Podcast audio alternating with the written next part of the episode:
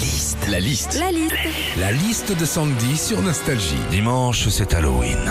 Qu'est-ce qu'on vit quand c'est Halloween? La liste de Sandy. Quand on fête Halloween, déjà la tradition veut qu'on se déguise. Et cette année, la couleur tendance, c'est le rouge. Un costume rouge si vous voulez vous déguiser en personnage de la Casa des Papel. Un costume rouge si vous voulez vous déguiser en soldat de la série Squid Game.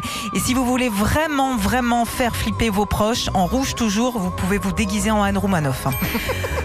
C'est Halloween, la tradition aussi, c'est que tu as les enfants qui viennent sonner chez toi pour réclamer des bonbons. Alors, soit ça te dérange pas et tu prévois la petite poignée de fraises tagada, soit ça te saoule, tu leur mets deux trois cachous dans le panier, deux trois palmitos périmés, je peux te dire que l'année d'après, t'es tranquille.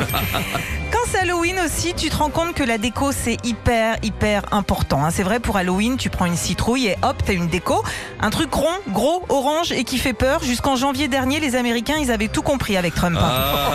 Enfin, Halloween, ça évoque pas mal de choses. hein. Les morts, le, le diable, l'enfer, les sorcières, bref, que des trucs qui font peur. Et c'est là que je me dis, mais le pauvre Régis, il va doublement flipper dimanche. Bah pourquoi? Bah parce que c'est aussi la journée mondiale de l'épargne. Retrouvez Philippe et Sandy, 6h-9h sur Nostalgie.